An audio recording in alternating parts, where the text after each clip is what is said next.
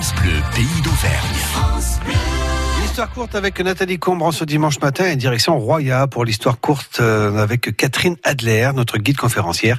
Catherine nous présente le pavillon de la source que certains d'entre nous connaissent déjà. Eh ben oui, euh, il n'est pas, il n'est pas totalement méconnu. Euh, et tout le monde sait que Roya, euh, comme beaucoup de, de stations de, de, villes en Auvergne, il y a une tradition thermale qui remonte à l'Antiquité, mais a connu son plus grand essor entre 1843 et les années 1940. Voilà, c'est plus le, le 19e siècle et jusqu'au début du XXe. Hein. Voilà, voilà. De, de, deuxième empire, troisième mmh. république, mmh. et c'est là où on a construit la plus grande, la, la plus grande partie de, des monuments.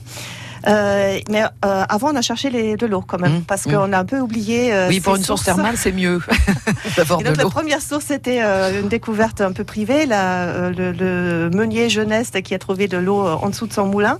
Mais comme on a compris que c'était la nouvelle vague, on a commencé, la, la, ville, la commune de Roya a commencé à chercher elle-même. Elle oui. a trouvé la première source, donc la grande source à l'époque 1843 et on a construit un pavillon pour la capter, pour la mettre en valeur. Euh, qui pavillon qui a un peu changé euh, pendant sa vie. Le premier était fait en, en fer et en fonte avec un, un, chapeau un peu à la chinoise comme comme toi. Et cette grande source, elle a été rebaptisée en 1862. Elle a fait une ascension sociale. elle a reçu le nom de source Eugénie. Eugénie, euh, en hommage, je suppose, à l'épouse de Napoléon III. Napoléon III, voilà. qui était de passage à Roya bref passage à Roya et Clermont-Ferrand, mais ça suffit d'exalter un peu les, euh, les imaginations. les imaginations et donc on l'appelait euh, source Eugénie. Et euh, euh, au siècle suivant, dans les années 1912-13, elle a reçu donc le euh, ça a changé, son pavillon a changé. Et c'est Louis Jarrier, l'architecte clermontois, qui était chargé de, de, le réembellir, de le moderniser dans le style un peu Art Nouveau. Et ce qu'on voit aujourd'hui à l'intérieur de ce pavillon, donc il a caché la source avec une sorte de cloche Mhm. mmh. en verre irisant. Mmh.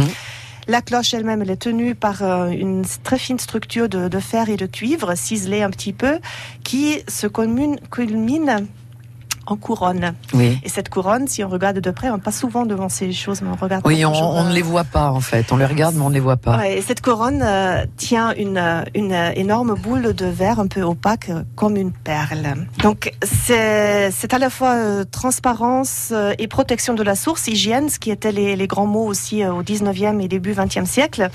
Mais euh, on pourrait aller un peu plus loin si on reste un peu un, un peu et, et un peu couronne, tête couronne comme si cette source c'était finalement la perle de toutes les sources qu'on a trouvées par la suite à Roya et que évidemment euh, la perle aussi de toutes les impératrices parce que Eugénie est restée euh, particulièrement populaire euh, dans les stations balnéaires qu'elle a, qu'elle a fréquentées. Et vous retrouvez Histoire courte bien sûr sur francebleu.fr.